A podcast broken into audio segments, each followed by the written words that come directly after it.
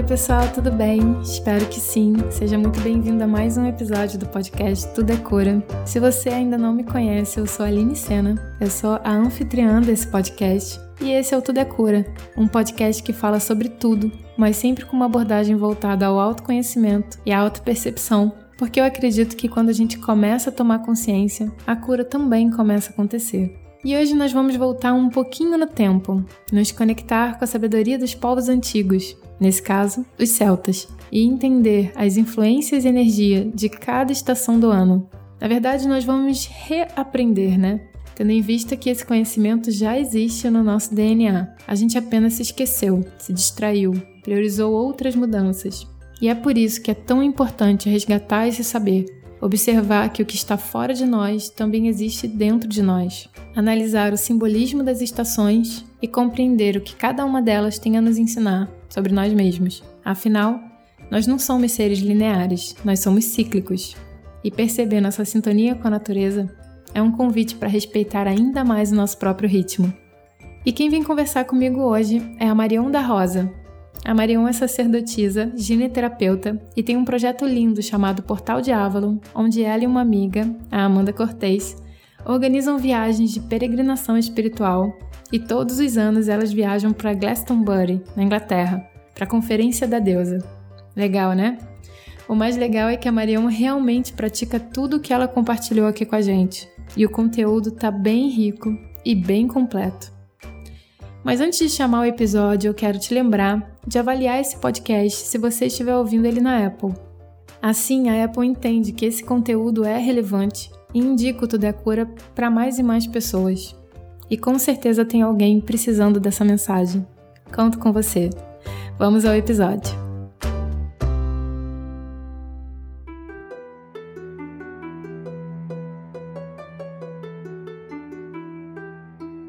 Marion, seja muito bem-vinda ao Tudo é Cura. Estou muito feliz de você ter aceitado o convite para estar tá aqui com a gente. Se apresenta um pouquinho então para quem ainda não te conhece, saber quem você é, com o que, que você trabalha. Gratidão, Aline, pelo convite. É uma honra estar aqui. E então meu nome é Marion, eu sou Marion da Rosa. Eu sou gineterapeuta e, e sacerdotisa. Então, o meu trabalho hoje é com mulheres principalmente, para resgatar justamente essa essência nossa de ciclicidade, de conexão com a natureza, conexão com os nossos próprios ciclos internos. Então é, é esse meu trabalho que eu faço hoje em dia com mulheres através da giniterapia. Aham. Uhum. É, então eu já vou até puxar o gancho do assunto, né? Porque eu te conheci na gineterapia. É, foi no módulo de é, tradições transculturais. Não, foi ritual celta, né? Qual foi o primeiro, você lembra? Foram tradições matricêntricas da Europa, né? E aí depois as conexões transpessoais, pelo que eu me lembro. Mas é que às vezes muda um pouquinho de nome, mas é, é tudo. é, é, a mesma coisa. é, e assim, foi o módulo que eu tava mais esperando, tava muito na expectativa. Sabia que ia ser mágico. E para mim foi assim, uma expansão de consciência mesmo conhecendo a roda do ano, a ciclicidade na natureza, é, eu percebi como que a gente já está conectado com a natureza o tempo todo, a gente simplesmente se esqueceu ou se anestesiou, né, disso. Com certeza. E ali naquele momento e me trouxe, me ancorou de volta para uma conexão ainda mais profunda com a natureza. E aí, é, com o que aconteceu há meses atrás com relação à Amazônia ter pegado fogo e tudo mais, eu percebi as pessoas é, recebendo esse chamado e compartilhando tanto a tragédia quanto falando sobre sustentabilidade, de que forma a gente podia resolver a questão, mas eu sinto que tá faltando o elo, sabe? Tá uhum. Tá faltando ainda um, um, elo interior, uma coisa da gente entender que nós somos a natureza também. Exato. E quando eu pensei nisso, eu pensei em você. Eu falei, ah, eu vou convidar a Marion. Fico realmente muito grata de você estar tá aqui, porque eu acredito que é uma forma da gente se conectar ainda mais profundamente com essa, esse sagrado, né? Dentro de nós e fora de nós. Então, você podia falar um pouquinho sobre isso com a gente? Com certeza. Nossa, é uma honra e poder falar de um assunto que é tão essencial, né? Porque a conexão com a natureza é exatamente aquilo que você falou. É, as pessoas buscam, né, estão buscando a partir desse episódio, outras nem já se conectam de uma forma, mas de entender que é, nós somos a natureza. Então, se nós não cuidamos, se nós não respeitamos, se nós não estamos conectadas com o que acontece à nossa volta, com essa natureza externa, nós na verdade estamos desconectados de nós mesmos. Sim. Então é, é, até estranho, né, de, de pensar que como que um ser humano pode estar desconectado da sua própria natureza. Aconteceu isso conosco, né, enquanto humanidade, né, de uma forma geral. O que eu vejo assim dessa sabedoria que eu trago muito dos povos celtas é que eles justamente se viam dentro da própria natureza. A natureza externa e a interna, uma era reflexo, espelho da outra. É, parece óbvio, né? Mas não é óbvio para as pessoas hoje em dia o quanto nós nos desconectamos dessa nossa essência, porque a natureza é nossa essência. Sim. Não é simplesmente, ah, vou recolher o lixo da praia, ou vou é, separar o lixo, ou vou utilizar menos água, utilizar de, de modo mais consciente, mas se isso não está reverberando dentro de você, né, de uma forma que é, ajudando a natureza, na verdade eu estou ajudando a, a, mim mesma, ou estou ajudando é, a própria humanidade, aos seres humanos, que nós somos reflexo disso, aí não, não tem, né? Perdeu justamente esse, esse elo. Sim, com certeza. Eu vi uma imagem esses dias no Instagram que falava exatamente assim: antes de jogar o lixo fora, lembre-se de que não existe fora. Exato, exato. Então, o quanto de lixo interno, na verdade, que nós estamos é, tendo que lidar também, né, para poder, né, amar e respeitar a natureza, mas ao mesmo tempo amar e respeitar a nós mesmos, porque a forma como a gente trata a natureza é a forma como a gente trata nós mesmos, né? E até a própria conexão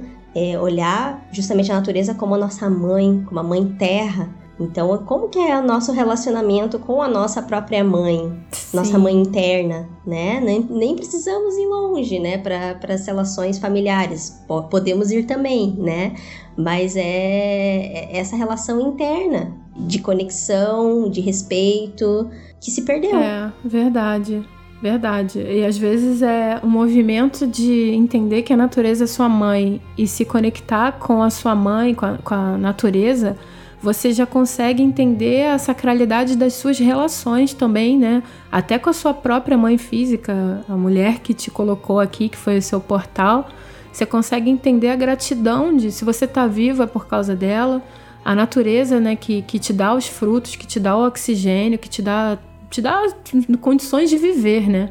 É, enquanto a gente está conectado assim, cada, cada vez mais os cientistas descobrem que essa conexão ela tá é, é bem aquele princípio da correspondência, o que está em cima está embaixo. Então, é, estava estudando sobre cristais esses dias e estava vendo que a própria parte química dos cristais reverberam com a nossa parte química, as frequências que eles emitem por estar em determinada ressonância lá e que também é a nossa frequência, né? Que a gente já vive em cima de um grande mineral, sabe? E nossa, cada vez que a gente vai estudando mais, vai ficando mais, mais mágico, mais lindo viver assim. Você consegue ter até mais gratidão, contemplação pelas coisas, sabe? Você percebe uma coisa que às vezes no dia a dia passa despercebido, que a gente tá tão acelerado que a gente se desconecta dos ritmos e dessa desse elo mesmo, né? Dessa ressonância com a Total. natureza. Total. E até interessante, né, você ter falado justamente dessa questão da, dessa linearidade, né? Porque a nossa tendência do mundo moderno, né, e como uma herança mesmo do, do próprio patriarcado, é de a gente achar que o tempo ele é linear, né? Então que as coisas começam aqui, aí tem um meio e tem um fim. Mas a gente esquece que a natureza, na verdade, trabalha em ciclos. Sim. E quer exemplo mais perfeito do que a dança dos ciclos das estações do ano, né? Isso é um pouco até da, da roda do ano que é, que eu trabalho muito, né, das tradições celtas, mas antes de chegar na, na própria roda do ano, vamos usar exemplos é, que a maioria das pessoas conhecem, o, as, as estações do ano. Depois do inverno vem a primavera, depois o verão, o outono, inverno de novo, e assim começa, a roda gira o tempo inteiro. Então, depois de, de, de um período né, de mais quietude, do inverno, do frio, que dependendo da região do Brasil, claro, né, ou da região do mundo que se esteja diferente, né, essas percepções de estações do ano, mas nós temos essas quatro estações e elas trabalham em ciclos. A própria as fases da lua, né? A lua trabalha em ciclos. Tantos exemplos que nós temos de, de ciclicidade e nós vivemos a nossa vida como se fôssemos seres lineares. E isso é extremamente prejudicial para nós, porque é um desrespeito com a nossa própria natureza interna e com, como consequência para a natureza externa, né? É, e essa desconexão, essa, esse pensamento linear coloca a gente também é, não faz mal só à natureza, porque perdendo ela, a gente também deixa de cuidar dela e de se sentir amparado por ela também. Sim. Mas a própria observação de si, a gente começa a entrar numa linearidade, num, numa esteira de produtividade que tem mais deixado as pessoas doentes do que saudáveis, né? Sim. E isso faz a gente é, entrar numa coisa nociva de achar que a gente só tem valor se estiver produzindo e que quando acaba a produção nós somos inúteis e descartáveis e não, entre aspas, reciclados, né? E re reutilizados também, né? De alguma uhum, forma. Exatamente. É, a gente renasce para uma nova etapa da nossa vida, que essa etapa também é sagrada. É, a gente começa a criar essa sacralidade de olhar para a natureza e amá-la, respeitá-la, é a forma que a gente tem de olhar para a gente mesmo também, né? Sim, sem dúvidas sem dúvidas. Quando nós não respeitamos esse nosso próprio tempo interno, desses nossos ciclos, desse nosso inverno interno, nós nos colocamos como numa posição de que nós temos justamente que estar fazendo coisas o tempo todo, que é aquilo que você falou da, da produtividade, né? Que é, uma, é, um, é um looping sem fim, né? Se a gente entra nessa. Sim. Esses ensinamentos que a natureza nos, nos trazem são essenciais para que a gente possa respeitar o nosso próprio ritmo interno. É exatamente isso. A gente se conecta com o ciclo da produtividade, mas não se conecta com o ciclo do autorrespeito, né? Da autopercepção. Exato. Aí então, de que forma que a pessoa, como que você começa então? É, de que forma a pessoa pode começar a observar a natureza e, e se entender, se compreender ali dentro dela? Tá. Então, para isso, né, eu sinto que é muito legal trazer um pouco do que a gente já começou a falar sobre essa sabedoria dos povos celtas mesmo. Não que outros povos não tenham tido suas conexões com a natureza, com certeza, todos os povos antigos sempre foram muito ligados à natureza, né, e tinham suas diferentes formas de, de observar e de integrar essa natureza que está lá fora, mas também está dentro né? Mas eu trabalho especificamente com os povos celtas e eu gosto muito dessa concepção que se tem, que eles têm, né, da roda do ano, uhum. né? É, se a gente for ver assim, lá na antiguidade, né, lá no período paleolítico, neolítico, principalmente, esses povos eles construíam monumentos megalíticos para estarem justamente em conexão com, com a terra, em conexão com as estações do ano, com as colheitas, com as plantações, né, com esses ritmos naturais da terra. Então aí, aí tem exemplos, né, de, de monumentos como Stonehenge, por exemplo, lá na Inglaterra, ou Newgrange na Irlanda, ou outros tantos círculos de pedra ou monumentos megalíticos que tinham justamente essa função, né? Para eles funcionavam como um calendário de, de plantações e de colheitas. E como que eles percebiam isso? É, através do, do movimento do Sol, né, principalmente, né, esses conectados com as estações do ano, esses monumentos eram regidos pelo movimento do Sol. Então, por exemplo, Newgrange, que é um monumento megalítico lá da Irlanda, o que acontece lá no solstício do inverno, que lá para eles é em 21 de, de dezembro, né, mais ou menos, das 9 às 9 e 15 da manhã, entra um feixe de luz por uma câmara toda escura. Entra esse feixe de luz, ilumina toda a câmara e depois desses 15 minutos o sol vai embora. Caramba. Então pensar, né? É, para eles, né, o solstício de, de inverno representava esse momento em que o caminho dos mortos podia ser iluminado, que era o ponto que a luz do sol não tinha como ficar mais fraca, né? Porque o, o inverno é isso, uhum. né? Esse movimento da, da Terra é isso. Nós nos movimentamos por períodos de mais luz solar e menos luz solar. Então, no, no inverno é o momento que nós temos menos luz solar e atinge um ponto justamente no solstício de inverno em que não, em que a luz solar é, é, é mínima. Então é o dia mais curto do ano ou a noite mais longa do ano. Uhum. Então na noite mais longa do ano, iluminar o caminho para os mortos para chegarem do outro lado tem uma representação muito simbólica, né, do que de como que eles viam essa relação do ser humano com a natureza e essa relação de vida, morte e vida também, né? Que tudo faz parte, né, da, do ciclo da vida. Não é, não é um mais importante do que o outro. A morte é tão importante quanto a vida. Né? Então é a mesma coisa de fazer essa analogia. O inverno é tão importante quanto o verão, embora a gente goste muito mais do verão, né? Pela por estarmos cal no calor, com a energia realmente mais extrovertida, com o período mesmo de luz solar, né? O sol nasce mais cedo, se põe mais tarde, a gente se sente mais animado, mais disposto, né? Mas é igualmente importante, precisa ter os dois os dois polos para a gente poder viver em harmonia, né? Isso. O que eles faziam, esses povos celtas, era fazer justamente é, trazer essa consciência dessa, da, dessa importância mesmo da vida, da morte e da vida, desses ciclos. E aí, para isso, eles construíam esses, esses monumentos. Então, alguns justamente com essas é, peculiaridades, né? De iluminar, por exemplo, a Câmara dos Mortos. Em outras, é, se fosse um, um monumento alinhado com um equinócio, por exemplo, aí tinha a ver com as estações é, da primavera e do outono, uhum. né? Equinócio significa igual. Então, quando nós temos um equinócio, seja de primavera ou de outono, quando a incidência de raios solares são iguais, tanto no hemisfério norte quanto no hemisfério sul. Então, tem a mesma incidência de luz solar, não é nem mais nem menos.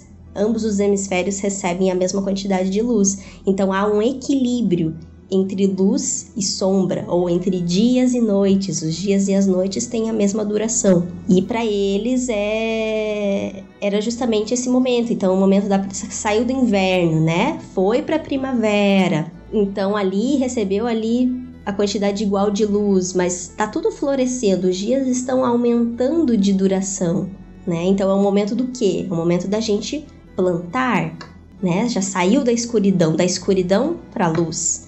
Então é o momento de plantar. Então eles utilizavam isso, principalmente quando os povos lá do Neolítico, quando passaram a se fixar em moradias, né, e não levar mais uma vida nômade, e começaram a, a, a criar agricultura, né, a, a criação de animais, é, eles começaram a perceber quais eram os melhores períodos para plantar e para colher. E isso estava alinhado, claro, com as estações do ano. Né? Então, lá na primavera, o momento de plantar né? Lá no outono, depois, o momento de colher o grão, colher os frutos, né? Armazenar é, aqueles alimentos para poder passar um bom inverno sem é, passar fome. Então toda essa sabedoria, na verdade, ela tá dentro de nós, tá no nosso inconsciente coletivo, uhum. né? Tá no nosso DNA. Esses povos também são antepassados ancestrais da humanidade, né? De, de muitos de nós. Então, isso está ainda dentro de nós. Sim, sim. E embora, né, hoje em dia é, é, muito, parece muito fácil, né? Porque a gente vai no supermercado e a gente encontra a qualquer dia, a qualquer época do ano, a qualquer estação, a gente encontra todas as frutas, todos os legumes. E aí a gente não percebe que na verdade tem as épocas de florescimento, né, de frutificação de determinados frutas, de determinados legumes, mas a gente tá acostumada a ir simplesmente lá no mercado comprar e tá tudo lá. Sim, sim. A gente perdeu essa percepção, né? Total, total. Mas você já pensou, né, o que, que era viver de acordo com a terra? Então, assim, para esses povos, eles não sabiam como ia ser é, a colheita, se teria colheita, se eles teriam alimentos para passar o inverno. Então eles justamente eles cultuavam é, a terra como uma grande deusa que nascia, que crescia, florescia, se juntava é, em união sagrada com o sol, que também né, nascia, crescia, se desenvolvia juntamente com ela. E depois, lá no solstício de verão, quando atinge o dia mais longo do ano, é o momento em que o sol começa a descida dele, né? Ele começa a enfraquecer, a ficar mais fraco, para até chegar no inverno. Então é uma energia de ascensão e depois de declínio. Uhum. E aí depois disso, a, né, ela se torna a mãe, a mãe que dá os frutos, que dá as sementes, os grãos, né? E ele, o sol, é aquele, é o Deus que, que vai se sacrificar justamente para que todos tenham esse alimento, para que todos possam ser alimentados e todos tenham fartura, abundância né, nas colheitas. E aí ele retorna para o útero da terra, ele retorna para o ventre né, da mãe, da mãe terra, para ele renascer de novo lá no solstício de inverno. Aham. Uhum. Tá claro isso? Tá, tá sim. É, eu fiquei pensando aí no que você falou sobre quando a gente vai no mercado, tem todas as frutas e a gente se desconectou. E aí, enquanto você tava falando, eu tava pensando que isso também aconteceu com o avanço da ciência, né? Uhum. E com o avanço da ciência, a gente começou a entender meio que de que forma as coisas funcionavam para poder projetar essa coisa até num momento em que não é sei lá, auspicioso para que ela aconteça. E a gente começou a se sentir mais poderoso do que a própria natureza, ao Aham. ponto de desrespeitá-la, né? Totalmente.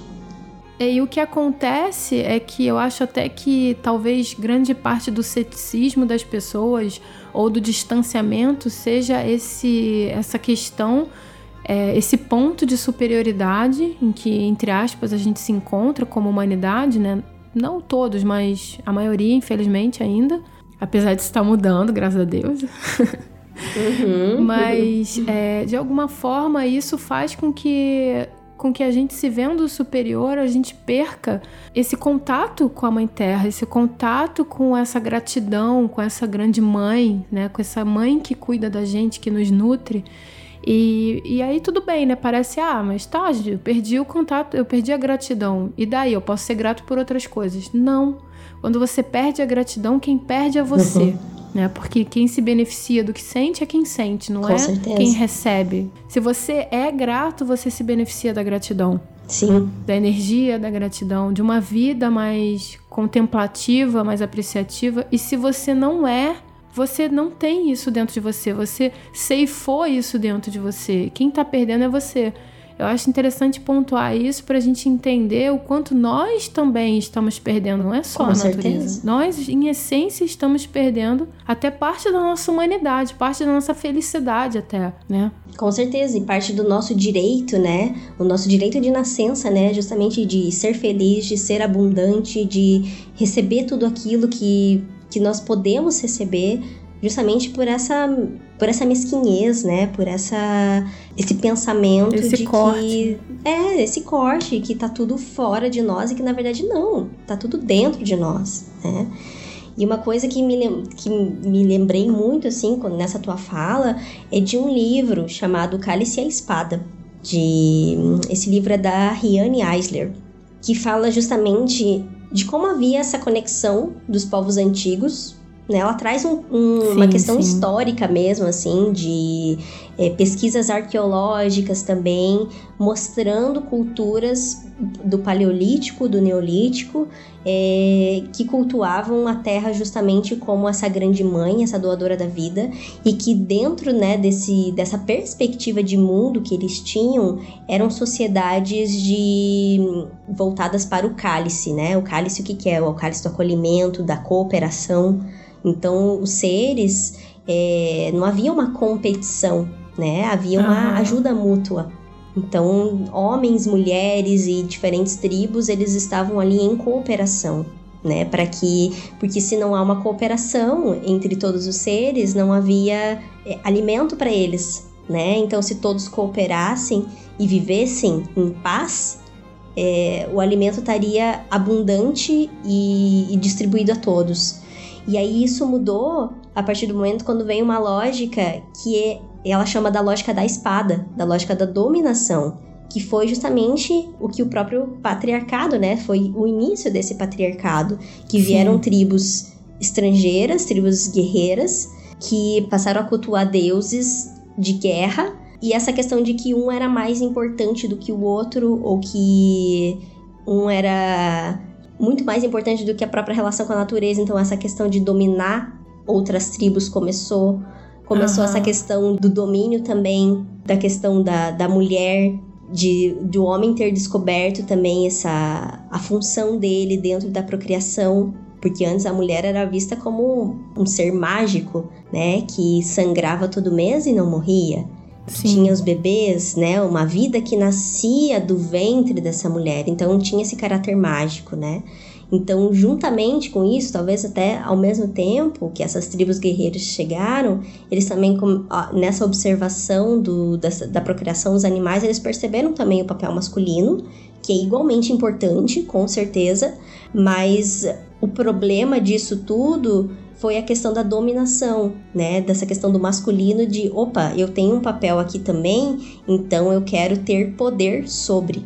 Sim. Então aí começou o poder sobre a mulher, o poder sobre a terra, né? O que é ter uma propriedade privada, isso é meu, não é do outro, então eu vou guerrear com o outro, eu sou mais forte, eu sou mais poderoso. E aí a gente entra justamente nessa dominação através da espada, ou seja, através da força de que um é melhor do que o outro. Entrou nessa dualidade, né? Então é muito assim o que o que a gente tava falando, né, de como nos desconectamos. E esse foi o ponto principal, Sim. né, dessa desconexão. Sim, eu fico pensando também com o paralelo que dá para fazer também com relação a isso, observando também a nossa própria psique, tem a ver com o fato de que quando você depende da natureza, do ciclo da natureza, e você se vê como inferior a ela, e aí você depende da, do humor dela para te dar frutos ou coisa do tipo, é, aquilo pode te dar uma, uma falsa sensação de inferioridade, né? Que deve ser a sombra dessa entrega. Uhum. É, então a natureza se torna maior do que você. E aí você precisa entender de que forma ela funciona para não depender dela e aí você ter controle, né? E com isso a gente também perde, uhum. né? A gente nós nos tornamos pessoas extremamente controladoras e isso tem afetado todas as nossas relações, seja com trabalho, com família, consigo mesmo, com tudo, com a nossa própria mente. A mente com domina tudo. muito mais a gente hoje em dia do que o instinto, a intuição, né? A gente não entrega mais, uhum. a gente quer ter controle sobre tudo que vai acontecer, sobre, sobre tudo, né? Tem deixado a gente em muito estresse. É, e também não se conecta com a entrega, que é o oposto disso, que é o confiar e que é estar tá numa dança com a natureza, numa dança com o universo, né? Tipo. Total. Hoje em dia a gente fala muito sobre essa questão, por exemplo, de lei da atração. A gente começa a, a também tentar levar essa lei da atração como Agora a gente tem controle de tudo. Parece que, que a gente está desconectado, a gente é superior, a gente tem um poder, por mais que a gente Uhum. Né? E aí, sei lá, alguém fala para você assim: ah, mas faz o exercício da gratidão. E você não sabe nem por que, que a gratidão te conectaria com a abundância, com a prosperidade da vida. Né? E aí, ah, uhum. faz um pedido pro universo. Mas o que, que é o universo? O universo é tudo, é o todo. Então, o universo é você, sou eu, é esse microfone que tá aqui na minha frente, é o celular, é o computador. Uhum. Então, quando você faz um pedido pro universo, você tá pedindo para todo mundo, você tá pedindo para tudo.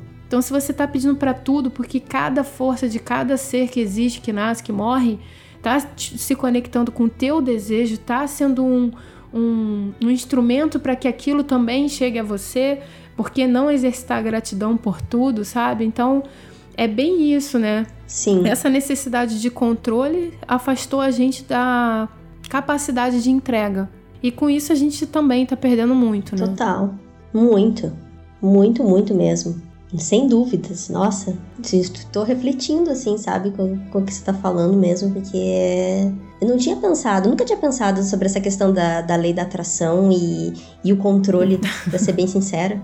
É, é, esse assunto me atrai muito. Então, é o que eu percebi ao longo do tempo é que o nosso, nosso eu maior, a nossa essência, o nosso coração, ele já tem a sabedoria do que a gente quer, do que a gente precisa, e naturalmente, como um GPS, ele já vai guiando a gente para isso. Na verdade, a gente precisa sair do caminho, né? Então, como ego, a gente funciona na vida, mas aí também é assunto para outro para outro episódio, né? É. Mas no geral, o que acontece uhum. é essa é essa frequência da da gratidão que te conecta com uma frequência maior. A ciência ela serve também para te mostrar de que forma isso acontece, porque em algum momento a nossa mente pede resposta e às vezes é interessante dar essa resposta para a mente, mas no geral são coisas tão simples. Eu vejo que quanto mais a ciência vai, mais a gente volta, mais a gente tem uma necessidade de voltar para o simples, sabe? Uhum. E, e, é por isso que essa, essa conexão com a natureza já praticamente te ensina tudo. A gente só precisa se abrir para isso, né? Entregar isso, sabe? Sim. A coisa já acontece de forma natural mesmo. A gente já nasce com um protótipo de, per de perfeição, assim como uma semente, né? Uma sementinha pequenininha, um dia vai virar uma árvore frondosa que está há mil anos no planeta. Nasceu dessa sementinha, desse protótipozinho de perfeição. Então essa semente também passa por toda essa ciclicidade, né? E ela não briga com isso, ela simplesmente é, que é o nosso estado de presença, que deveria ser o nosso estado natural, né? Mas a gente também se afastou Sim. desse, desse estado de presença. É que justamente há uma sabedoria nisso, uma inteligência muito maior que às vezes a gente não, compre não compreende, né? Pode ser essa sementinha que vai se tornar uma grande árvore, pode ser é, a própria união do, do, do óvulo com o espermatozoide gerando uma nova vida, né? Essa promessa de vida, olha a inteligência, a sabedoria que tem nisso né? Nós não precisamos interferir em nada. A vida, ela se Sim. faz naturalmente, né? Então, é, é justamente aquilo que você estava falando, né? Da, da confiança, da entrega. E, mas era isso que eu queria complementar só. É, não, mas é, porque às vezes, sei lá, uma grávida, né? Ela não tá pensando, tipo, ah, esse mês eu tenho que fazer o braço, a perna e o dedo mindinho. Não. É? tá acontecendo quando você vê. né? Bem pronto. Mas então, acho que agora a gente pode entrar então na questão dos festivais, então, para a gente entender de que forma é, mais tá. prática a gente percebe isso, celebra isso. Uhum, com certeza.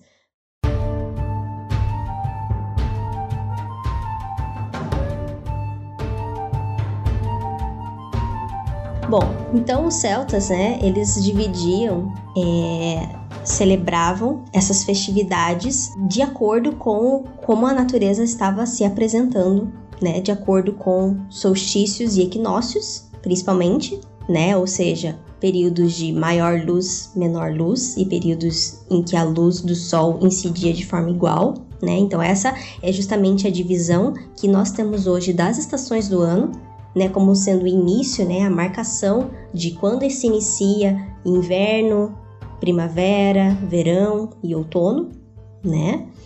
E entre as estações do ano existiam outros festivais intermediários, que eram justamente os festivais conhecidos como as festas de plantações e de colheitas. Então, no total, eram celebradas oito datas específicas dentro da roda do ano, que estavam, claro, conectadas com essa relação da Terra com o Sol, uhum. né? Porque é justamente por um ano, né? Como que o Sol e a Terra fazem essa comunhão sagrada. Então, claro que se a gente está falando dos povos celtas, a gente está falando de uma tradição que vem lá do hemisfério norte.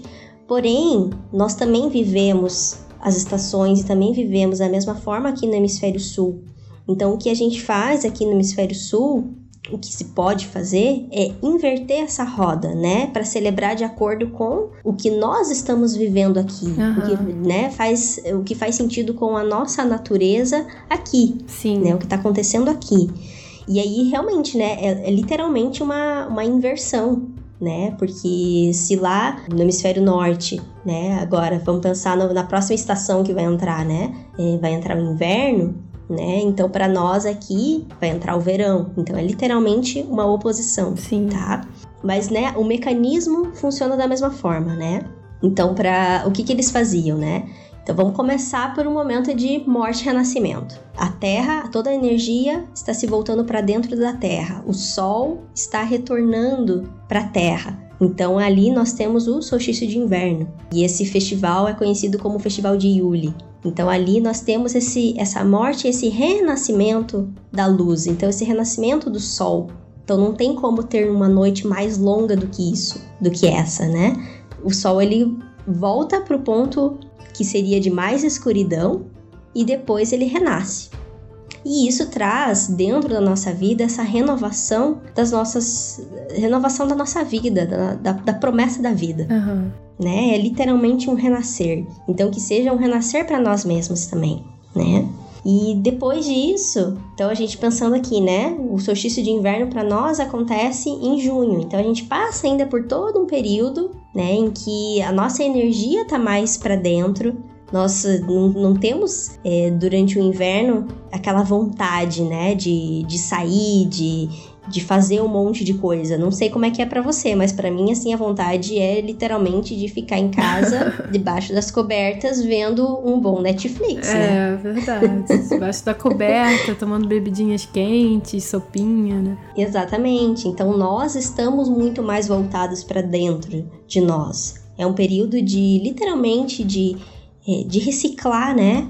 Aquilo que já não serve mais, deixar morrer aquilo que precisa morrer né, para nós mesmas, nos nossos projetos, em relação às nossas, os nossos relacionamentos interpessoais com as pessoas, é, os nossos sentimentos. Então é uma época que a gente está muito, tá, a gente está renascendo para novas possibilidades de vida, uhum. né? E isso em todos os aspectos da nossa vida. E é um momento de, de justamente interiorizar e aceitar isso, né, como um momento natural e não necessariamente produtivo, né? Naquela lógica que a gente estava falando da, da produção desenfreada, né? Então, um momento de autorrespeito, de autocuidado.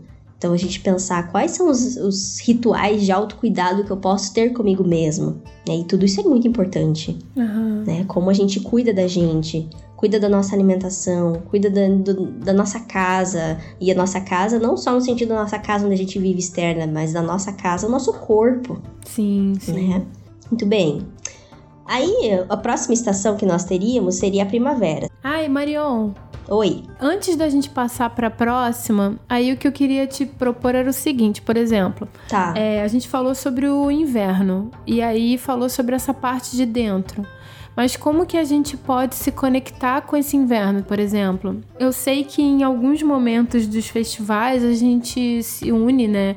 Se você procurar, provavelmente onde você mora vai ter alguma pessoa que honra né, essa ciclicidade da natureza, uhum, se junta uhum. para celebrar, né? Tem festivais, às vezes é, aqui em Floripa tem, as meninas da gineterapia fazem também, é, refletindo a deusa no ano. Sim. Tem alguns movimentos assim que a gente faz em conjunto, mas eu queria também saber como que a pessoa pode fazer isso é, na casa dela ou sozinha, enfim, né? Como, como que a pessoa pode é, se conectar então com a energia do inverno, por exemplo?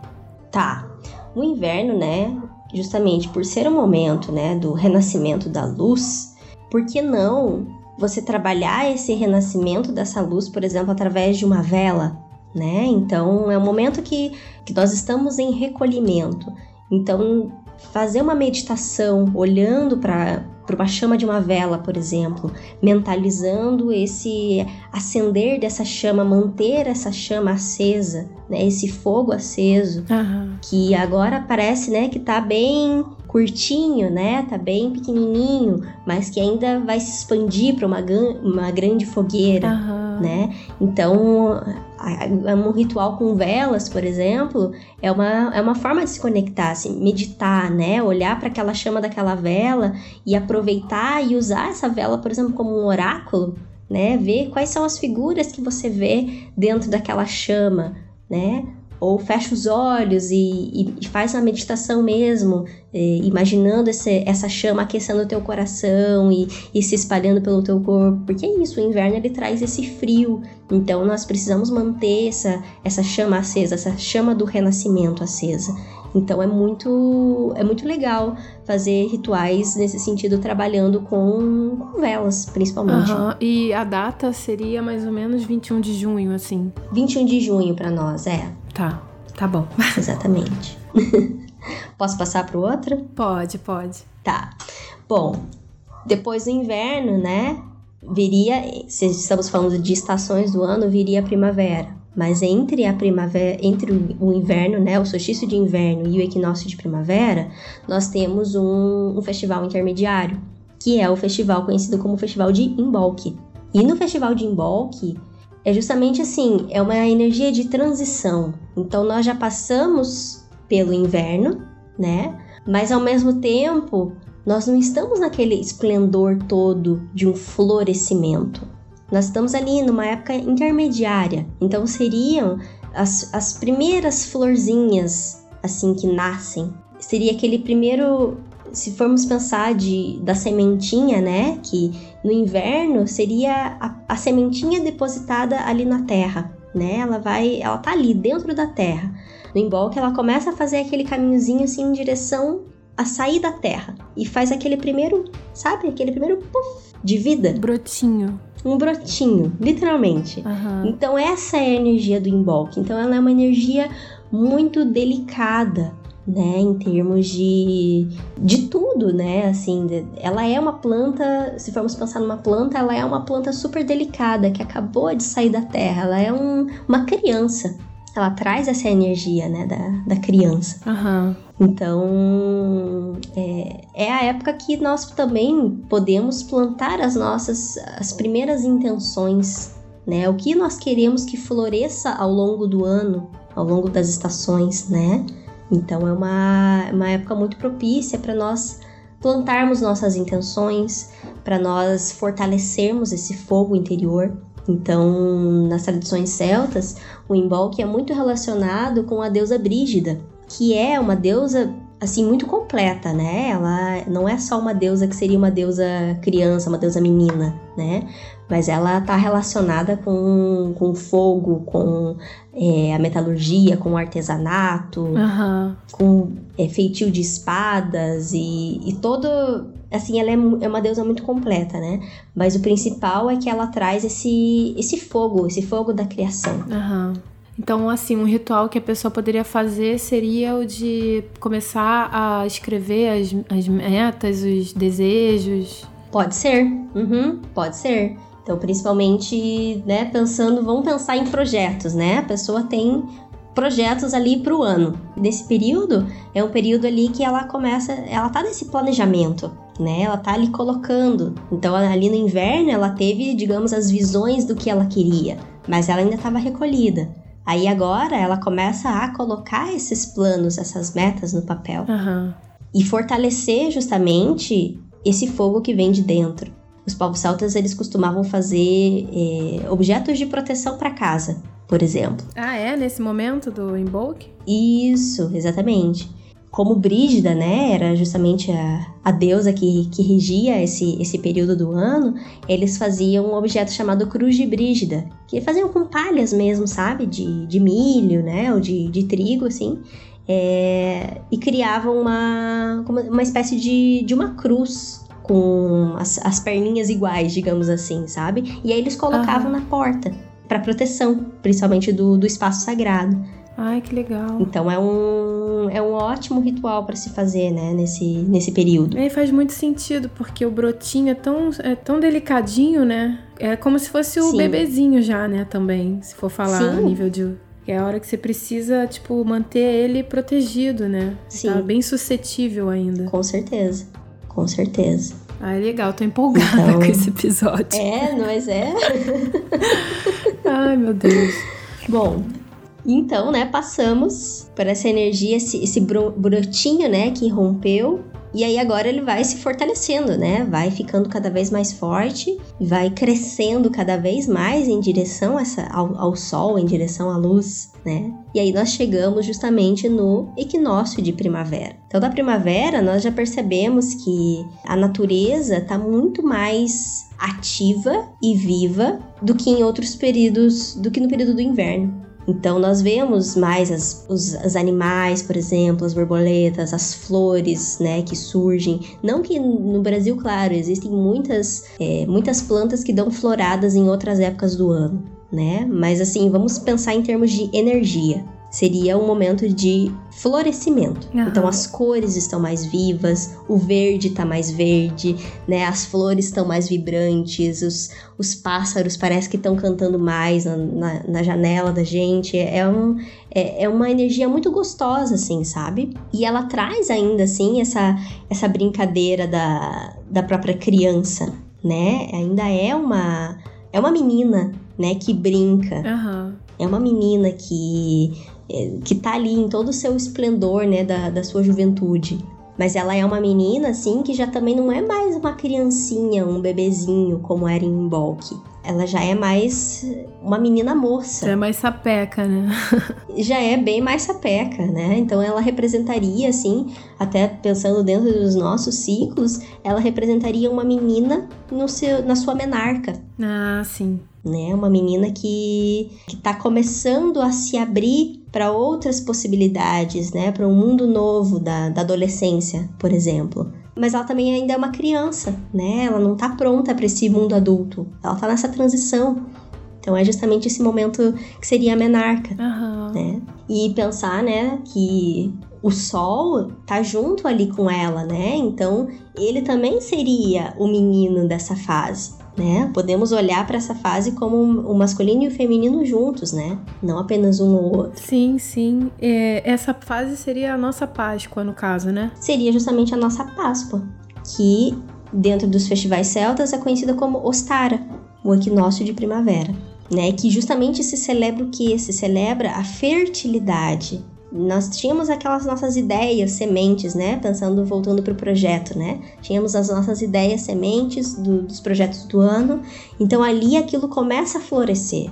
Você começa a, a perceber o que, o que, que eu preciso fazer para isso acontecer, né? Já começa a sair de uma etapa de, de um planejamento, né? Aquilo já começa a tomar forma e a fertilidade de tudo, né? De ideias, de expressões, a natureza, então tá tudo ali se comunicando de uma forma muito fértil. E justamente, né, lá no hemisfério norte, que é acontece ao contrário de nós, né? Então para nós se acontece em setembro, esse equinócio de primavera, para eles lá é em março. E em março, né, final de março ali, início de abril, justamente é a época que se celebra a Páscoa. Então é daí que vem esse, esse rito, né? Essa celebração. Uhum. Porque você pensa, tá, né, nas tradições cristãs, é, a Páscoa está associada à morte e à ressurreição de Cristo. Mas aí você pensa, tá aí, da onde é que vem o, o ovo da Páscoa, o coelhinho? Da onde vem tudo isso? Que tá junto, mas aí não tá junto. E aí você se perde, porque na verdade é uma, é uma tradição muito mais antiga, muito mais ancestral, dessa reverência da terra, né? Daquilo que, que ela oferece. E esse é o momento da fertilidade. Uhum. Certo? Então, é um ótimo momento, por exemplo, falando em rituais, de pintar ovos, por exemplo. Uhum. Né? Você pode consumir os ovos, né? Deixa só as, as, casquinhas e faz, pinta os ovos, por exemplo, coloca a intenção daquilo que você quer que floresça. Né? Uhum. E aí você pode enterrar esse ovo, por exemplo. Ai, que legal. Né? Existem tradições que você pode fazer esses ovos, pintar esses ovos e enterrá-los, né? A outra possibilidade é, por exemplo, você criar uma varinha mágica, né, para ativar, porque você pensa até nessa energia, né, da menina, dessa menina sapeca e tal, e, e, criança tem muito disso, né? De, dessa espontaneidade. Então, uma varinha mágica para transformar todos os seus desejos em realidade, por Ai, exemplo. que lindo. É muito legal de fazer, né? Então, você pegar um galho, um galho que caiu de uma árvore que você gosta, por exemplo, e enfeitar esse galho com fitas, com flores, né, ativar essa, essa varinha como sendo justamente a assertividade, né, esse movimento de como se fosse uma flecha mesmo, né? De eu, eu sei onde eu quero, eu tenho o meu foco, eu sei aonde eu estou indo. Então é, ela representa essa assertividade. Aham. Ai, deve ser muito legal fazer esse ritual com criança também, né? Com certeza, nossa, é muito show. Se a gente vira totalmente criança quando faz isso, as crianças nem precisa, né? Já, já, já está ali, já é natural. Então é, é, é muito gostoso. É muito gostoso, né? E trazer essa trazer a roda do ano, assim, e, esses festivais e essa consciência da natureza, justamente para as crianças que já são naturalmente conectadas com ela, é muito. é justamente plantar novas consciências, né? Porque essas são as consciências que vão estar aí no futuro, né? É. Então, que essas crianças já venham com essa ligação, para não ter que fazer como nós né, adultos estamos tendo que fazer de nos religarmos. É um resgate, né? Exato. É, é a criança, Exatamente. ela já é a nossa sementinha, né, pro futuro. Sim, com certeza. Bom, então saímos da primavera, né? Nós aqui pensando setembro, né? 21, 22 ou 23 de setembro, tá? Porque depende, tem a ver muito, também não parece, mas a, a roda do ano ela também tá ligada à própria astrologia, então, quando o Sol entra né, no signo de Libra, isso marca justamente o período que é o equinócio de primavera para nós, né? Para o hemisfério norte seria o equinócio de outono. Tá? Sim. Tá? Mas é, tem essas ligações, né? Os solstícios e os equinócios têm, tem essas ligações com a astrologia também, o que é muito legal. Tudo cósmico. É. Tudo, nossa, né? É, é, justamente aquilo que a gente começou a falar, né, no, no episódio, né? Tá tudo ligado. É verdade. Né? Nós somos a natureza, a natureza é nós e, e tá tudo junto, né? Não há essa separação. E, bom, então saímos do equinócio de primavera. Pensando em termos de estação, a próxima estação que viria seria o verão. Mas entre a primavera e o verão, nós temos também uma subestação, né? Um festival intermediário que da tradição celta é conhecido como Festival de Beltane. Que é o festival que a gente vê nas Brumas de Avalon, né, da Morgana. Sim, exatamente.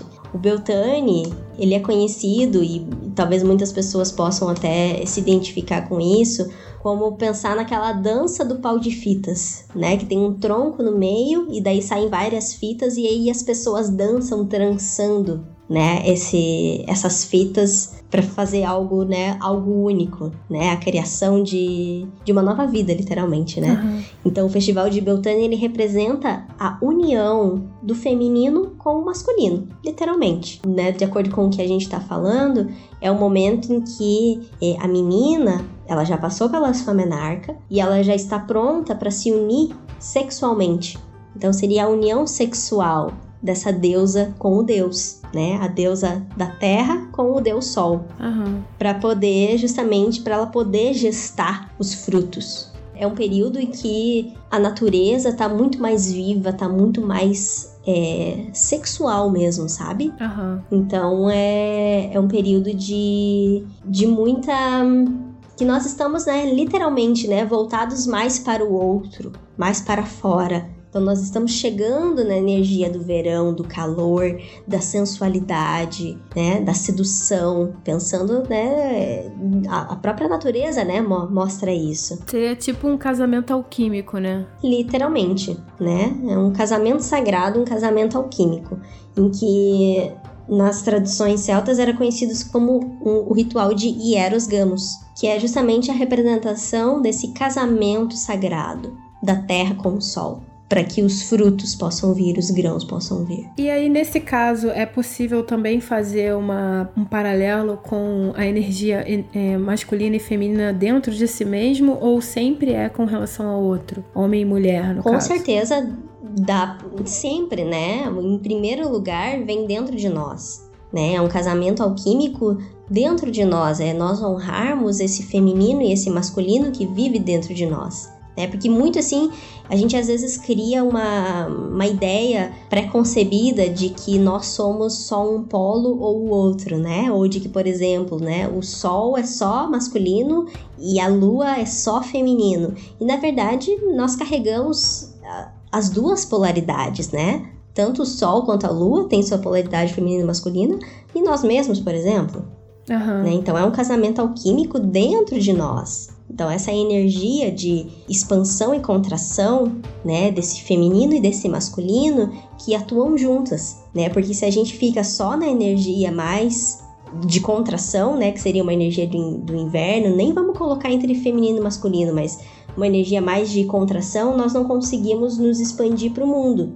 E ao mesmo tempo, se nós ficarmos só numa energia é, só de expansão, expansão, expansão, a gente não consegue voltar para as nossas raízes e compreender aquilo que é essencial para nós. Não conseguimos nos voltar para dentro. Uhum. Então é, é, é justamente essa esse, essa dança, né? Se formos pensar até do Yin e do Yang, né? Essa união que se transportou, claro, para nossa cultura como essa dança, esse casamento do masculino e do feminino internos, inclusive. Nós precisamos um do outro. É, porque se pensar em comparação, né?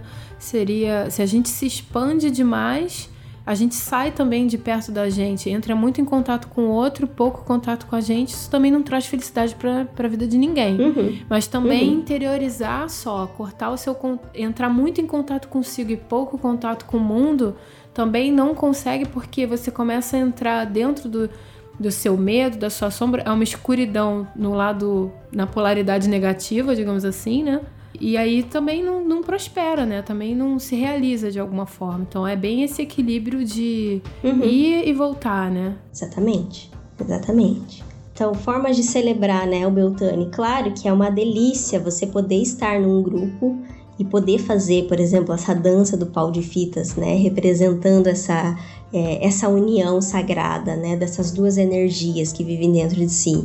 Mas também é possível, né, você fazer isso dentro da sua casa através de uma meditação, né, ou através de práticas, né, que você é, perceba, às vezes até coisas assim do dia a dia mesmo, sair fazer um exercício, por exemplo, uma coisa mais, sabe, mais agitada, e aí de repente voltar para calmaria e perceber, sabe, como é que você se sente dentro disso né? Existem inúmeras formas, né? Mas o principal é você integrar esse feminino e esse masculino que tem dentro de si mesmo. Aqui entraria, por exemplo, uma meditação de Kundalini, por exemplo? Seria ótimo. É, porque tem essa questão da sexualidade, achei que, né, podia ter a ver. Sim, com certeza, com certeza. Né, uma, inúmeras formas, né, mas de toda forma, né, de toda maneira, tudo que represente esse casamento alquímico interno para você mesmo. Tá, e seria dia 31 de outubro. Isso. Aqui no hemisfério sul seria 31 de outubro. Que é Halloween, né? Ou não? Que lá no hemisfério norte, né?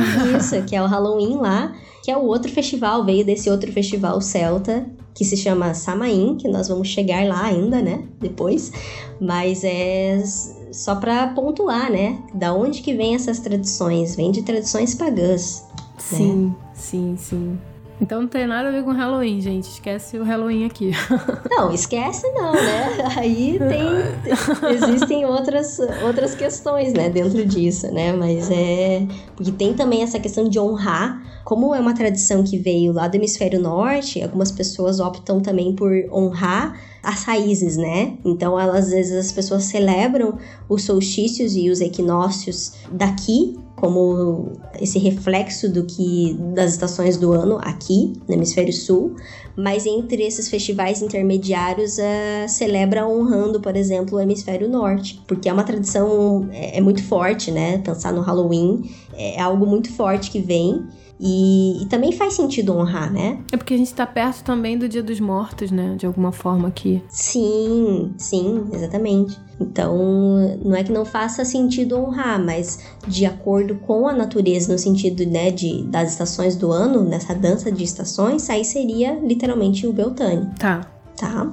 Aí chegamos, saímos do Beltane, 31 de outubro, e vamos lá pro solstício de verão, que para nós acontece por volta de 21 de dezembro. E esse festival é conhecido como Festival de Lita. E é um festival que nós honramos principalmente as águas. Então pensar, né? Houve essa união sagrada desse teu, teu feminino, desse teu masculino, dessas energias lá em Beltane. E agora é como se essa menina, né, que já não é mais menina, ela já entra numa outra fase, ela entra numa fase de, de começar a gestar. Né, gestar os, os, grãos, gestar os frutos. E as águas são muito essa representação da mãe, essa representação dessa, dessa deusa literalmente grávida, gestante, né? E, dessa, e também dessa questão da fluidez, né? A água, sim, ela traz flexibilidade, traz fluidez, ela traz essa questão de, de adaptação. Então, pensar nos nossos projetos, né? Colocamos os nossos projetos no mundo, né, para crescer, né? Já tinha, já plantamos, né? Já estamos colocando no mundo. Então, às vezes aparecem situações em que nós precisamos nos adaptar, nós precisamos nos adequar. Então, esse é um período de, literalmente, de deixar, se deixar fluir como as águas. Uhum. É, fazer um ritual nas águas é maravilhoso, né? Honrar essa água que vive, que está fora, mas também está dentro de nós. Nosso corpo é constituído 70% de água. Então, de, de honrar essa fluidez, né? De honrar esse calor, esse verão. Sim. Então, fazer tudo que se relaciona às águas, ir a uma cachoeira, né? Ir pra praia. Mas não é só ir para se divertir, mas é literalmente ir com essa intenção. Eu vou pra praia, ou eu vou pra cachoeira, ou eu vou nadar no rio, tendo essa intenção de honrar essas águas límpidas, uhum. né? E até é um período assim para a gente purificar, inclusive, aquilo que nós chamamos das nossas más águas, né? As nossas mágoas. Sim. Porque nós ficamos às vezes com águas paradas, né? Em termos físicos, às vezes, em termos emocionais, principalmente né, de criar mágoas de outras pessoas e de situações, enfim. E esse momento de estar conectado com as águas é o momento literalmente da gente deixar essas águas fluírem. Deixar ir, né, também. Exato. Lembrar do movimento. Sim, total. E se deixar literalmente ser conduzido por elas. Então eu acho que assim, né, para celebrar justamente Lita, o que eu gosto mais literalmente é estar perto das águas. Porque literalmente é um período que tá mais quente, né? Dezembro, janeiro, né? O, o solstício de, de verão ele começa para nós em dezembro, mas dezembro e janeiro é uma época muito quente para nós. É uma época de férias também, né? Que todo mundo quer ir pra praia, todo mundo quer, é, quer se divertir. Então trazer esse, esse frescor das águas, né? Para esse calor do verão. Aham. Uhum. É, e aí a pessoa pode também, é, sei lá, de repente na hora que for tomar um banho, lembrar que a água é cristal líquido, né? Pedir purificação também, né? Sim. É... Tudo isso, né? Isso nem precisa ser dentro do solstício de verão, né? É. A gente pode fazer isso a qualquer momento, né? Mas é um momento bem, bem propício, né? É, e tipo, é mais pra essa conexão assim mesmo. Eu faço isso quase sempre, assim. Sempre que eu tô tomando banho, eu lembro de. Ah, leva tudo, sabe? Vou pedindo limpeza, purificação e tudo mais. Mas assim, também tem um, tem um tipo de exercício que as pessoas fazem muito de escrever no copo, né? As suas intenções, escrever os sentimentos que elas querem abarcar dentro delas, e aí coloca água assim e depois uhum. bebe, né? Também. Não sei se é. Sim, com certeza, né? Tudo isso é muito. Eu falo assim, mais pra no caso de de repente a pessoa tá querendo, sei lá, celebrar sozinha ali em casa, internalizar de alguma forma, se ela não tem como estar em grupo uhum. nesse momento. Sim, ou também não tem como estar perto de uma praia, ou perto de um rio, ou de uma cachoeira. Uhum. Com certeza, né? É celebrar essa, essa água, né? E até pensando assim, nas nossas próprias águas internas, mas não só no sentido emocional que nós estamos falando, mas no sentido físico, né? Então nós pensar nós mulheres, pensar nessas águas desse mel dessa, da nossa lubrificação vaginal, por exemplo, que é um convite à união, ao prazer. Uhum. Então isso é, é muito do verão e faz muito sentido também, sabe? Então honrar literalmente essa água também. Uhum. Mas sim, com certeza, né? Se conectar, né? Colocar, por exemplo, um copo d'água na tua frente, né? E não só escrever, né? Mas imantar intenções ali para aquela água e beber daquela água depois. Perfeito, né? É uma forma, dentre muitas, de ritualizar. Sim. Bom, então passamos pelo solstício de verão, e entre o verão e o outono, nós temos um festival intermediário que é o Festival de Lamas. E aqui, né, já percebeu que a gente saiu lá do inverno, fizemos todo um movimento de, de expansão, né, e de caminhar para fora, digamos assim, né, em direção ao outro, seja ele o outro outro, né, ou o outro em relação aos nossos próprios polos dentro de nós mesmos. Uhum. Então nós atingimos o ápice dessa expansão no solstício de verão. Agora a energia que começa a fazer parte é uma energia oposta, né? Então, se o Sol atingiu o seu ápice, se o dia mais longo foi no solstício de verão, agora a gente vai caminhar justamente para outra metade escura, né? Ou para outra metade que vai escurecendo, que o Sol vai perdendo a sua potência.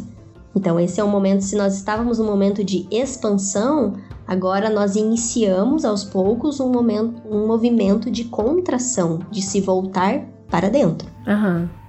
Embora, né, ainda está, estamos falando disso, mas é em linhas gerais, né? Porque agora iniciamos esse momento. Então, se agora se vamos falar de, de lamas, que para nós seria em 1 de fevereiro, nós ainda estamos dentro da estação do ano que é o verão. Então ainda temos esse calor, ainda temos tudo isso, né? Ainda temos essa energia, mas aos poucos ela começa a se voltar para dentro. Sim, tá? verdade. E aí em Lamas, o que se celebra é justamente a, a, colhe a primeira colheita. Então os povos celtas celebravam como a primeira colheita, a colheita dos grãos, digamos assim, né? Os primeiros grãos. E esse é um momento literalmente em que o deus Sol ele se sacrificava, né, para que as pessoas pudessem colher os grãos e pudessem ter os primeiros alimentos. Então é um movimento de declínio do sol. E a deusa, né, a mãe terra nesse sentido, ela literalmente está encarnada num, num arquétipo que é o arquétipo da mãe, né? A mãe que a mãe da abundância, a mãe que tudo nos oferece, que tudo nos dá, então, Lamas ela traz muito essa energia de abundância. E aí sim, né? Rituais específicos de gratidão. Não que a gente não possa se conectar com a gratidão durante todo o ano, todos os dias, com certeza. Uhum. Mas é um período do ano em que nós podemos literalmente honrar essa abundância, honrar tudo que a Mãe Terra nos dá. Colher, né? Exatamente. E aí os povos celtas, eles criavam nessa época, assim, eles faziam bonequinhas de lamas. Então, literalmente, bonequinhas feitas com palha de trigo, por exemplo, ou com palha de milho, sabe? Criavam essas bonequinhas como essa representação dessa abundância. E aí, é, a do ano anterior, eles queimavam porque agora é um novo momento, né? Porque traz sempre os povos celtas, eles trazem sempre essa renovação, né? Então você não fica com aquilo que é velho. O que é velho você deixa aí, você deixa morrer, uhum. né? E você constrói algo novo. Então essa é muito esse movimento, né? Um movimento constante de renovação, de, de ciclicidade. Ai, que lindo. lindo, né? Muito legal.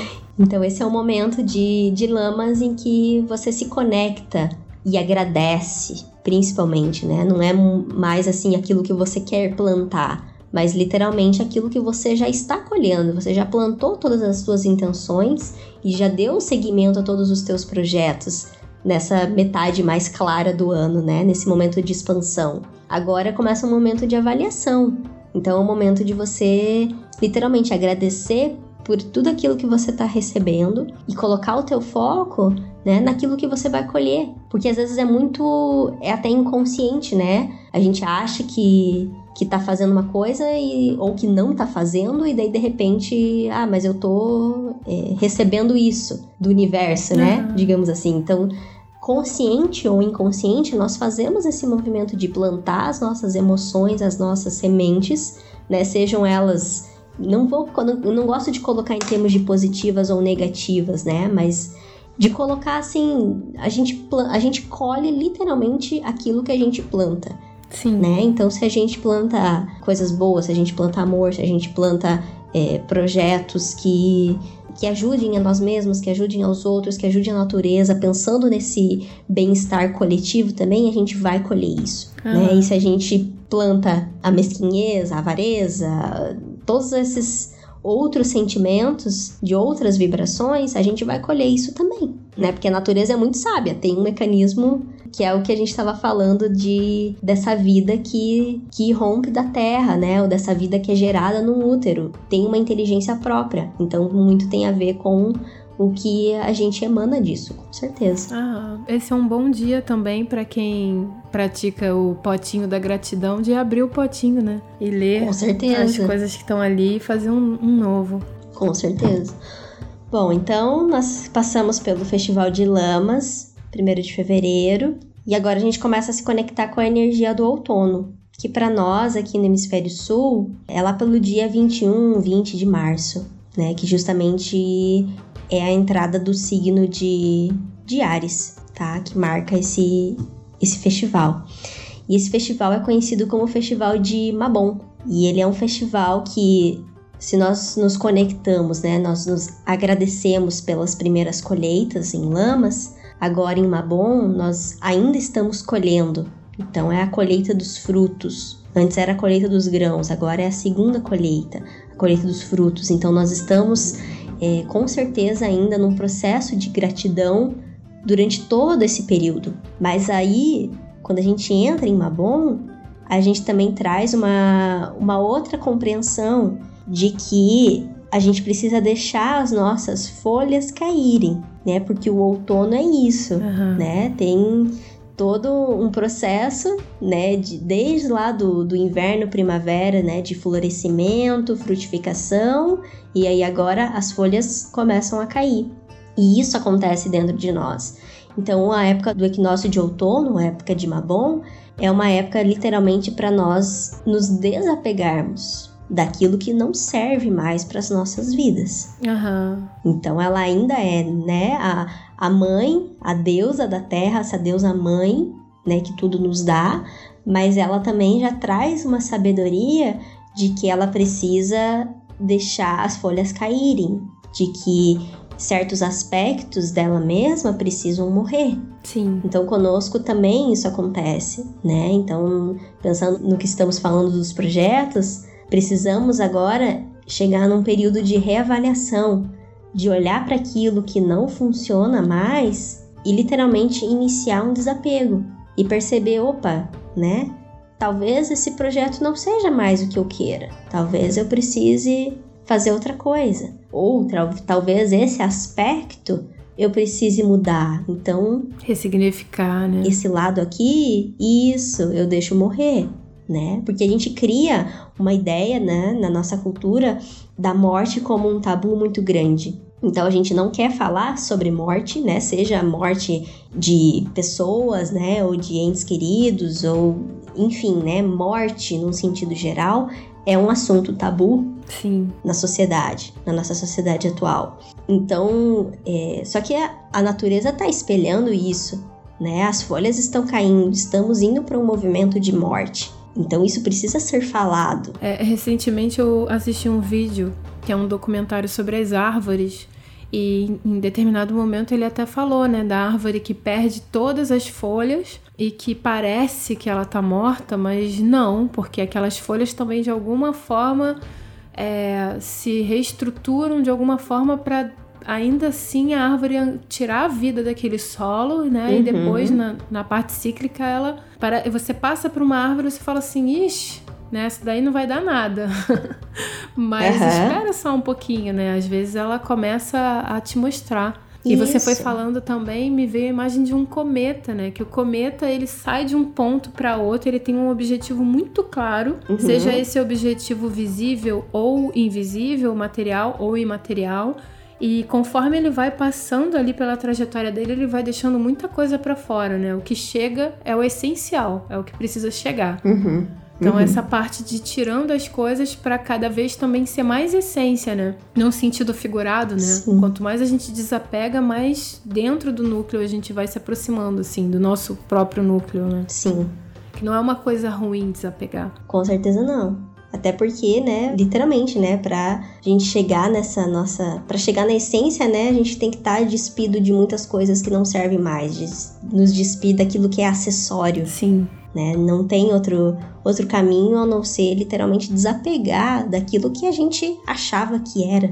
Sim. E não é. E que você tava falando, né, da, das plantas, né, das árvores, né, e tudo, justamente é que a energia da planta, ela tá toda para as raízes, né? Então ela tá totalmente voltada para a terra, né? Ela não tá voltada para o céu. Então justamente é aquela energia que a gente estava falando de contração, uma energia de, de, de né, o sol enquanto declínio, mas assim esse declínio de voltar-se para dentro. Então é literalmente um caminho de volta para casa, de voltar para dentro dos nossos corações e perceber justamente desse ciclo todo que aconteceu, aquilo que, que eu agradeço, com certeza, por tudo que aconteceu, mas aquilo que eu preciso deixar ir. Isso. Então, esse é o, é, o início desse movimento, né, de, de desapego.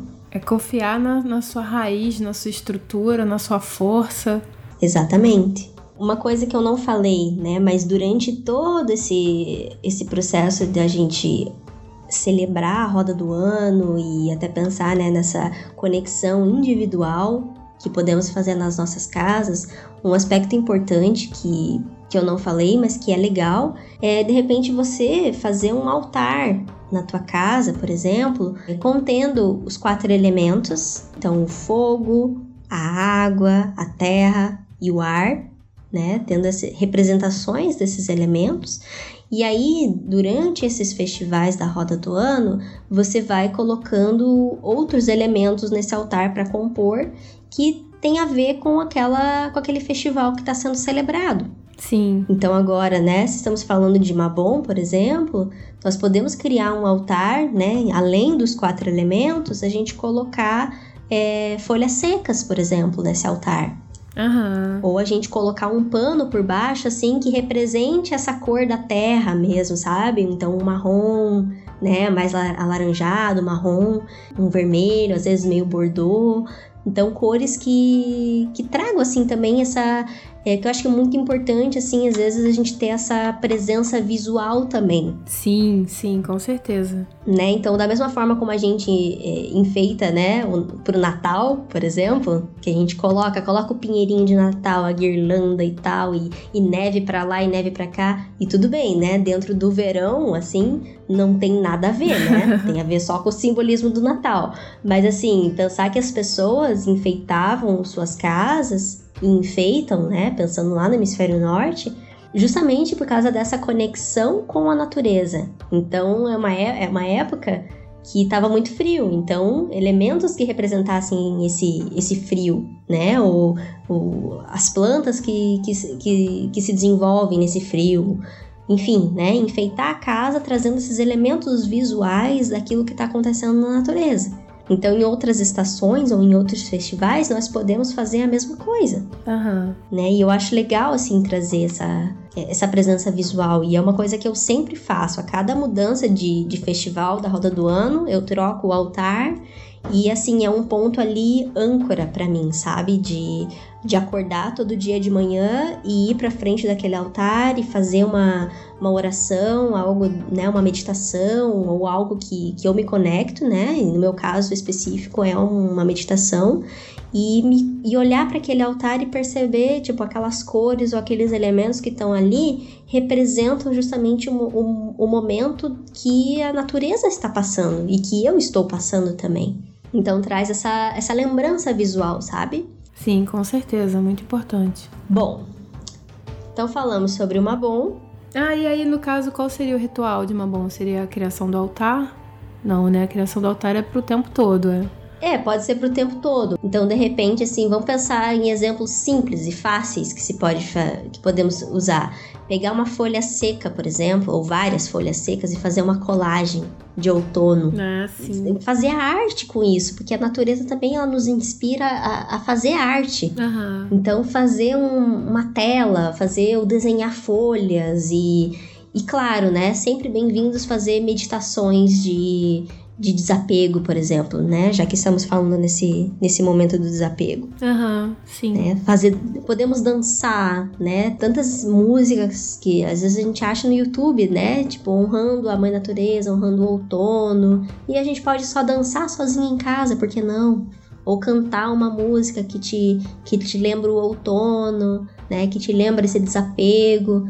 Então, são maneiras diversas, né, de, de estar conectado com aquela energia da forma que faz mais sentido para cada pessoa. Aham, uhum. é, também pensei aqui agora que poderia ser interessante também, de repente, escrever as coisas que você quer deixar aí, enterrar Com em algum certeza. lugar, né? Pedir pra Mãe Terra transmutar essas energias em, em pura luz. Sim, perfeito. Também é possível. Claro, né? A gente está falando desses dias específicos, né? Desses, é, dessas transições, né? De, desses festivais, mas você, a gente pode fazer isso durante todo o período do festival. Então, durante todo o Mabon, eu posso escolher lá no dia do Mabon, por exemplo, fazer literalmente um ritual que me conecta é, com essa energia do desapego. E aí eu escrevo uma carta, enterro ou queimo. E, e durante os outros dias eu esqueço? Sim. Não, né? É. Justamente de da gente lembrar que é uma conexão que nós podemos fazer diariamente né? Então, sim, de, sim. de, repente, um outro dia eu sinto, ah, hoje eu tô a fim de dançar e vou dançar. E outro dia eu tô a fim de fazer uma meditação, porque eu tô sentindo que tem muita coisa que eu tô apegada. E são processos que vão surgindo, né, ao longo da, da estação e que a gente vai percebendo isso. Isso, isso, isso não cristalizar, né? Precisa ser nesse dia, precisa, nada disso, né? Isso, exatamente, né? Então é, é um período, são dias específicos que eles têm bastante força, né? Porque são povos que celebram essas datas há milhares e milhares de anos, né? Então quando você faz né, quando algo é feito num determinado tempo, né, por muito tempo, aquilo cria uma energia. Então ela tem uma força, uma potência para ser realizada naquele dia, mas durante todo o período nós estamos vivendo aquela energia. Sim. Então não é uma coisa para fazer uma vez e esquecer, né? É uma coisa para estar sempre relembrando. Por isso que eu acho que daí o altar ele traz esse clique assim, sabe? Verdade. Enfim, Podemos ir pro próximo? Podemos. Bom, então saímos do, do outono e antes de chegarmos no inverno, nós temos um outro festival intermediário, que é conhecido como Samain, que é o que a gente estava falando lá quando a gente falou em Beltane, né, do, do Halloween, é daí que vem esse nome, uhum. né? Então, o Samain é um festival que, para nós, aqui no Hemisfério Sul, ele é celebrado em 30 de abril, 1 de maio. E ele representa essa transição do outono para o inverno. Então, ele é literalmente a morte, né? Então, pensar é, se formos pensar na Mãe Terra, a Mãe Terra ela é uma anciã, uma anciã que está caminhando para esse processo de deixar o, o corpo terreno e, e ir para outra dimensão. Então ela é essa velhinha, ela é essa anciã. E ela é também o próprio caldeirão da transformação, o caldeirão da transmutação. Então por isso que se diz que no Samaim, e outros festivais também, mas principalmente ali no Samaim, é um festival em que os véus entre os mundos estão muito finos. É um período que a gente pode atravessar, né, do mundo dos vivos para o mundo dos mortos e vice-versa, é, com mais facilidade. E é daí que veio justamente o Halloween, né? Que para eles no, no 31 de outubro. Uhum. E o Dia dos Mortos e toda essa conexão que faz sentido dentro da tradição do hemisfério norte que nós importamos, né? Digamos, para cá também. Sim, sim. Mas o Samain ele traz então essa energia de você literalmente voltar para o caldeirão da morte, porque nesse caldeirão vai ter um renascimento. É uma energia assim muito, muito assim propícia de literalmente, ok, eu tava me desapegando no outono, mas agora tem coisas que não dá mais. Eu preciso que tal coisa morra. Então você deixa literalmente aquele sentimento ou aquela, né, aquele processo tipo, ok, esse é o momento de morrer e virar a página, né? Dentro dos nossos projetos também, né? Aquilo que não dá mais, que eu não posso continuar como se nada tivesse acontecendo, porque isso precisa morrer, isso precisa deixar. É uma energia assim bem de transformação mesmo, muito forte, de transmutação. Você entra literalmente na tua caverna interna para você poder renascer. Dentro da analogia com o sol, é literalmente o momento em que o Deus Sol volta para o útero da Terra. Essa energia da anciã, da bruxa, desse caldeirão da transformação, dessa escuridão, porque a gente está se aproximando da noite mais longa do ano. Da conexão com o grande mistério, né? Exatamente esse grande mistério da vida, morte e vida. Ai, que lindo! Né? Ai, eu fico muito empolgada, cara, com esses assuntos. Ai, é muito bom. Eu, eu sou bem suspeita para falar, né? Mas eu adoro também. Aham. Como, como que seria, então, no caso, a, a celebração, então, desse, desse festival? Desse festival. É, várias formas também, né? meditar nesse sentido, né, daquilo que precisa morrer, é algo bem forte. Outra opção também, que é muito legal, que eu gosto muito também, é criar uma vassoura de. Uma, literalmente criar uma vassoura das bruxas. que é você pegar justamente as tuas ervas, né, as, as plantas que você se conecta ali, colocar, né, num, num, pedaço né, de um graveto e criar a tua vassoura. Porque quando a gente cria uma vassoura, a gente está varrendo coisas para fora da nossa vida. Então a vassoura ela traz esse, esse simbolismo de, de limpar. Então a gente cria uma vassoura com ervas. Pode ser as ervas que você gosta mais, né? Ou ervas que trazem a questão da limpeza, né? Põe, põe lá uma, uma arruda, uma guiné, uma espada de São Jorge, né? Pra você ver a alquimia que não faz nesse caldeirão de limpeza aí, né? Então você fazer essa vassoura, deixar, por exemplo, num canto da tua casa, ou mesmo fazer um ritual de você limpar energeticamente todos os cantinhos ali da tua casa que é uma forma de você se conectar com essa limpeza de todos os cantinhos escuros de si mesmo também. Aham, uhum, sim. Sim. Né? Então, varre... e varrendo, né? Iluminando, varrendo tudo que precisa ser varrido. É uma forma de da gente tirar esses nossos lixos tóxicos também. Sim, e é varrer mesmo, não é aspirar não. é, varre, uhum. né? Literalmente, né? Faz esse movimento e essa, essa força, né? O varrer tem muito essa, essa simbologia, né? De limpar e de trazer o movimento daquilo que estava estagnado. De revelar, né? Também. Isso, exatamente. Então, criar uma vassourinha mágica no, no Samaim, sensacional. Ai, que legal, que legal. É, e no mais, assim, literalmente se conectar com essa morte, né? E não deixar ela Tipo, não deixar para depois, sabe? De, ah, depois eu vejo isso, ah, isso não tá bom, mas. Né? Porque assim, a vida vai te mostrar de uma outra forma. Se você não faz por você mesma, muitas vezes o, aquilo que você mais teme acaba vindo e te dá um, né, uma rasteira. É, toma um caixote, né? é, literalmente, né? Então, se conectar com essa energia de morte, entender que ela é natural e que ela precisa acontecer e que tudo bem, né? E que não é, não precisa ser assustador nem nada nesse sentido que, que colocaram às vezes dentro da nossa cabeça. Sim, sim. É, e também, se você por acaso não conseguir entender o que exatamente é, você precisa deixar morrer ou tiver alguma dificuldade de entrar nesse, nessa informação por alguma coisa, a, a, talvez a mente mesmo te proteja de chegar em certos lugares, entrega, sabe? Tá, esteja aberto, né? Uhum. Com certeza. Interioriza, se põe aberto e deixa o grande mistério fazer a sua mágica também acontecer. Com certeza. Isso é essencial, né?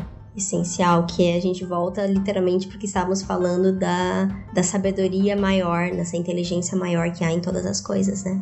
É, e do desapego do controle também, né? Total. Saber dançar aí as estações da vida. Total, com certeza.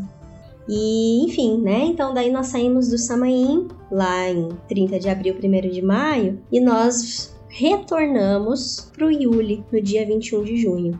Então é um ciclo, né, que começou, né, e optei por termos didáticos apenas, né, para começar no, no, no, que seria o renascimento do Sol, mas é, é um ciclo sem fim, né? Eu poderia ter escolhido começar a falar da roda do ano em qualquer um desses festivais, uhum. né? Mas o ponto é, é, são ciclos que espelham os nossos próprios ciclos internos. Então, a dança das estações do ano, ou a dança da, da roda do ano, dos festivais, é, é uma dança que acontece dentro de nós também.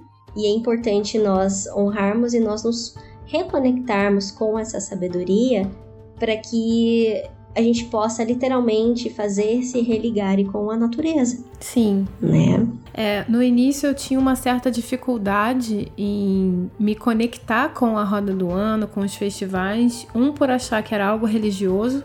Uhum. E dois, por achar assim, que era algo que estava distante de mim. Ah, isso aí é do povo europeu, isso aí é de outro lugar. Então, de alguma forma, parecia que se eu tivesse trazendo isso, eu estava desconsiderando a minha relação como brasileira com o meu país, com a minha cultura, né? Uhum. Mas, na verdade, não. Assim, eu acho interessante falar sobre isso porque é a conexão com a Mãe Terra, com a natureza que em qualquer lugar do mundo vai se conectar com você e tem relação direta com você. Exatamente. Então não tem a ver com uma religião. É, talvez, sei lá, os povos descobriram, né? Os povos europeus descobriram isso, né? Trouxeram isso de alguma forma, essa, essa tradição para. Uhum. A gente tomou conhecimento através deles, mas assim como a gente toma conhecimento, de repente, da Ayurveda ou de qualquer outro, né? De qualquer outro país, Exatamente. da sabedoria de qualquer outro continente, qualquer outro país.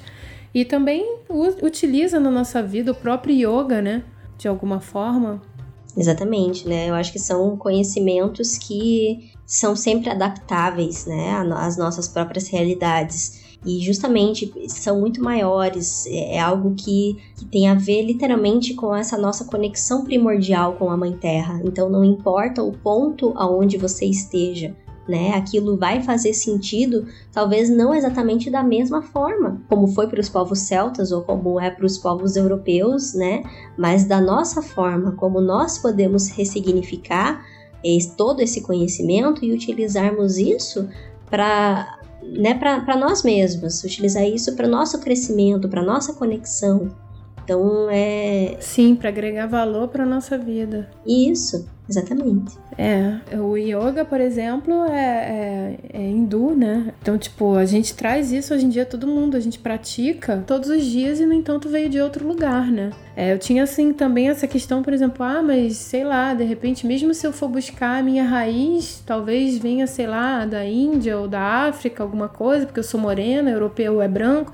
É, a gente, a nossa mente é que fica criando separação e distinção mas em essência nós somos iguais e o, o, contato com a natureza é um direito de todo mundo também, né? Com certeza. E um dever que nós temos também, né, com a natureza. Com certeza.